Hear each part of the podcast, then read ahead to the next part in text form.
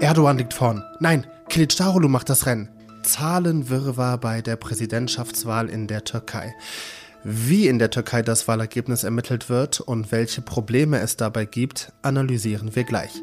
Außerdem sprechen wir über Frankreich, wo die rechtsextreme Partei von Marine Le Pen im Aufwind ist und es gleichzeitig immer mehr Fälle von rechter Gewalt gibt.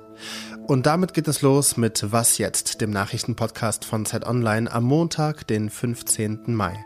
Mein Name ist Roland Judin. Ich wünsche Ihnen einen wunderschönen guten Morgen und jetzt bringen Sie erstmal die Nachrichten auf den neuesten Stand. Ich bin Matthias Peer. Guten Morgen. Wahlen hat es gestern nicht nur in der Türkei gegeben, sondern auch in Bremen und in Thailand. In Bremen hat die SPD klar gewonnen. Sie kommt bei der Bürgerschaftswahl laut einer amtlichen Hochrechnung mit knapp 30 Prozent auf den ersten Platz und hat damit fast fünf Prozentpunkte hinzugewonnen. Die Grünen haben ähnlich stark verloren. Sie kommen mit knapp 12 Prozent auf ihr schlechtestes Wahlergebnis in Bremen seit Jahrzehnten. Rechnerisch ist eine Fortsetzung der bisherigen rot-grün-roten Koalition dennoch möglich. Die SPD will aber auch mit der CDU über ein mögliches Bündnis verhandeln. In Thailand war seit einem Putsch vor neun Jahren durchgehend eine vom Militär gestützte Regierung an der Macht. Bei der Parlamentswahl gestern haben die militärnahen Parteien aber eine deutliche Niederlage kassiert. Die prodemokratische Opposition kommt nach Auszählung fast aller Stimmen auf eine klare Mehrheit der Abgeordnetenmandate. Die große Frage lautet nun, ob die bisherigen Machthaber dieses Ergebnis akzeptieren werden und den Weg für einen Regierungswechsel freimachen. Redaktionsschluss für diesen Podcast ist 5 Uhr.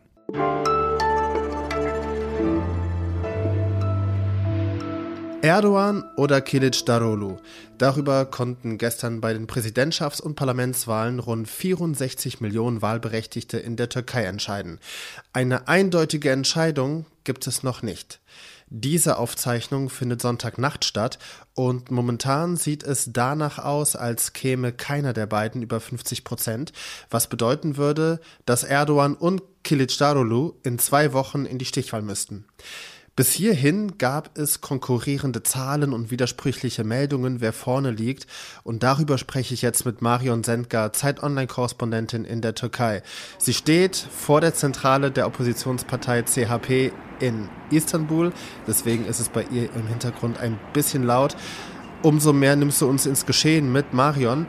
Wie ist das denn in der Türkei? Aus Deutschland kennen wir es ja so, da kommen Prognosen und Hochrechnungen, bis es irgendwann das amtliche Endergebnis gibt. Aber wie läuft das in der Türkei ab? Naja, äh, in, in, der Theorie äh, ziemlich ähnlich bis genauso, in der Praxis aber dann doch ganz anders. Also ähm, als dann heute um Ortszeit 17 äh, Uhr die Wahllokale geschlossen haben, hat man eben angefangen, auch ganz normal die Stimmen äh, auszuzählen. Es gibt in ähm, jedem Wahllokal gab es mehrere Wahlbeobachter, also jede der größeren Parteien hat erstmal einen auch dabei gehabt. Dann gab es noch weitere von Organisationen Wahlbeobachter, die haben sich das auch alles mit angeschaut. Und ähm, ja, dann, dann es fing an in, mit den ersten Hochrechnungen, die kamen relativ schnell. Da war Erdogan am Anfang Anfang sogar noch bei mehr als 60 Prozent. Das hat einfach den psychologischen Effekt, dass, dass die Leute davon ausgehen, äh, oder viele Leute eben davon ausgehen, dass er tatsächlich auch vorne liegt, obwohl eben gerade die vielen ähm, Oppositionsstimmzettel noch gar nicht mit, mit dabei eingerechnet wurden. Und ähm, ja, dann im Laufe des Abends äh, ist der Vorsprung, den Erdogan angeblich hatte, auch immer mehr gesunken. Und ähm, ja, jetzt stocken die Zahlen so ein bisschen. Ähm, und vom Wahlamtsletter heißt es zum Beispiel, ähm, dass das bis zum späten Abend äh, auch in den Großstädten Ankara, Istanbul und Izmir ähm, dass dort nur ungefähr ein Drittel der, der Stimmen überhaupt wirklich ausgezählt äh, worden sind. Das heißt, da kommt noch mal viel drauf. Und von Wahlbeobachtern habe ich gehört, dass es eben wahrscheinlich sehr viele Stimmen für die Opposition sind. Und was jetzt noch hinzukommt, dass ähm, ja, die äh, Wahlbeobachter der AKP haben wohl in allen größeren Städten haben direkt Einspruch erhoben. Wenn die Einspruch erheben, muss nochmal ausgezählt werden. Wie wurde denn eigentlich sichergestellt, dass jede Person ihre Stimme abgeben kann? Ich denke da zum Beispiel ans Erdbebengebiet. Da stand ja kaum ein Stein mehr auf dem anderen. Ja, das stimmt. Ähm, es ist hier so, dass man sich vorher registrieren konnte für die Wahlen und dann, ähm, äh, ja, da wo man eben registriert war, da wo man auch die, die Wohnadresse hat, dort durfte man dann die Stimme abgeben. Und es ähm, haben sich auch viele Menschen aus dem Erdbebengebiet, haben sich dort auch äh, registrieren lassen eben für diese Wahlen, sind dann zum Teil mit Bussen ähm, wieder zurückgefahren ins Erdbebengebiet, wenn sie eben aktuell gerade eigentlich woanders untergebracht sind. Und äh, dort ist ähm, eben in Containern sind Wahllokale aufgebaut worden. Das soll auch alles alles relativ ordentlich äh, abgelaufen sein. Also da, ähm, ja, was, was da die Organisation angeht, da ist die Türkei relativ gut. Was wäre denn jetzt eigentlich besser für die Türkei, wenn Erdogan und Kilicdaroglu in die Stichwahl gehen oder wenn am Ende doch einer der beiden den Sieg für sich verbuchen kann? Naja, diese Wahl ist, ähm, auch der Wahlkampf war schon sehr gedrückt und angespannt. Und äh, wenn es jetzt tatsächlich nochmal in den zweiten Wahlgang geht, also wenn keiner äh, jetzt im ersten über 50 Prozent kommt, dann ähm, wird sich diese Anspannung einfach nochmal auf zwei weitere Wochen ausdehnen. Äh, man merkt das jetzt schon am, am Wahlabend, ist die, ist die Stimmung echt, ähm, ja, zum Teil sind viele Leute auch nervös. Also es wäre schon wahrscheinlich für alle Beteiligten besser, wenn jetzt ähm, im ersten Wahlgang ein Ergebnis rauskommt. Sagt Marion Sendka, die gerade in Istanbul vor der Zentrale der CHP steht. Marion, danke dir sehr herzlich. Sehr gerne.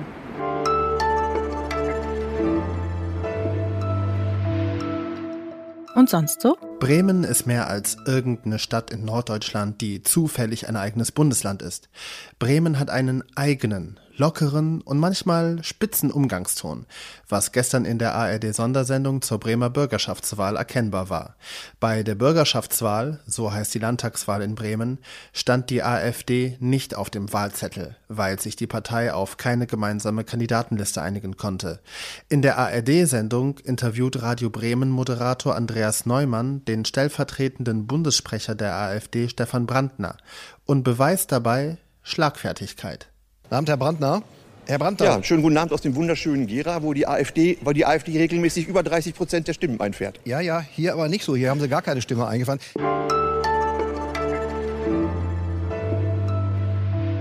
Bremen, Türkei, Thailand, überall dort wurde gestern gewählt. Wäre auch in Frankreich gewählt worden, hätte Marine Le Pen gute Chancen aufs Präsidentenamt. Denn Le Pen und ihre Partei Rassemblement National, die als rechtsextrem gilt, stehen in Umfragen momentan ganz oben. Gleichzeitig ereignen sich in Frankreich immer mehr rechte Gewalttaten. Ob es da einen Zusammenhang gibt, das weiß Annika Jörres, sie berichtet für Zeit Online aus Frankreich. Annika, immer mehr rechte Gewalt in Frankreich. Ähm, kannst du beschreiben, was das konkret bedeutet? Ja, das ist äh, leider schon eine langjährige Entwicklung, die also die Organisationen so wie Menschenrechtsliga oder auch SOS Rassisme ähm, schon länger beklagen und die beschreiben halt tatsächlich wie in allen Ecken Frankreichs, ähm, also sowohl auf dem Land als auch in Paris, so eine Art Hemmungslosigkeit entstanden ist. Also angefangen von Hitlergrüßen in Stadien bis zu Angriffen auf Flüchtlingsheim oder direkt auf Flüchtlinge auch. Manchmal werden auch Buchhandlungen bedroht, die internationale Literatur anbieten. Also das ist leider sehr divers, dieses Feld der, der rechtsextremen Angriffe. Und in den vergangenen Tagen gab es dann so eine Art ja, traurigen Höhepunkt dieser Entwicklung äh, in der westfranzösischen Kommune Saint-Brévin.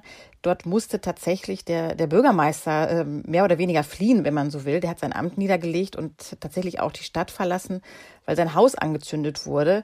Und äh, das war einzig und allein deswegen, weil er in seiner Kommune ein Flüchtlingsheim plante.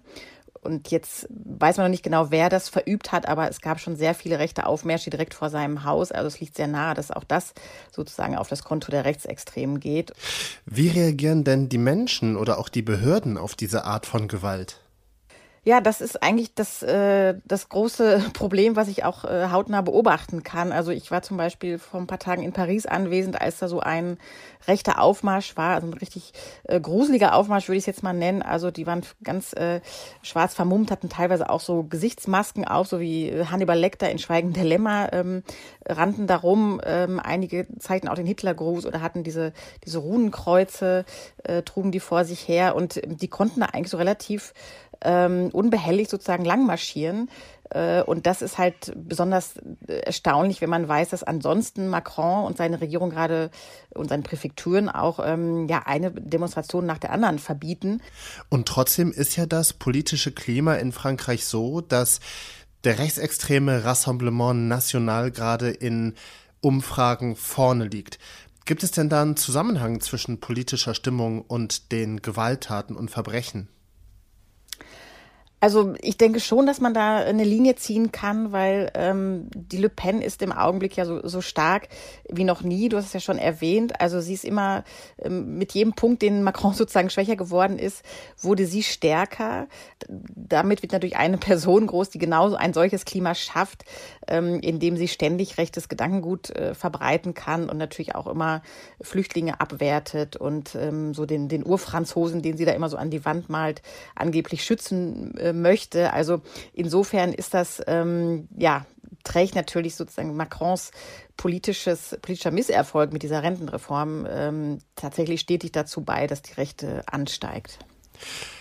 Also Frust in der französischen Bevölkerung beflügelt den Rassemblement National, der ein rechtes politisches Klima verbreitet und dadurch auch Gewalt begünstigt. Sagt Annika Jörres, die für uns aus Frankreich berichtet. Danke dir. Ja, gern geschehen. Das war was jetzt zum Start in die Woche. Heute Nachmittag hören Sie an dieser Stelle Konstanze Keins im Update. Mein Name ist Roland Judin. Schönen Montag Ihnen und vielleicht haben Sie ja eine kurze Woche, dann ist das nächste Wochenende ja praktisch um die Ecke.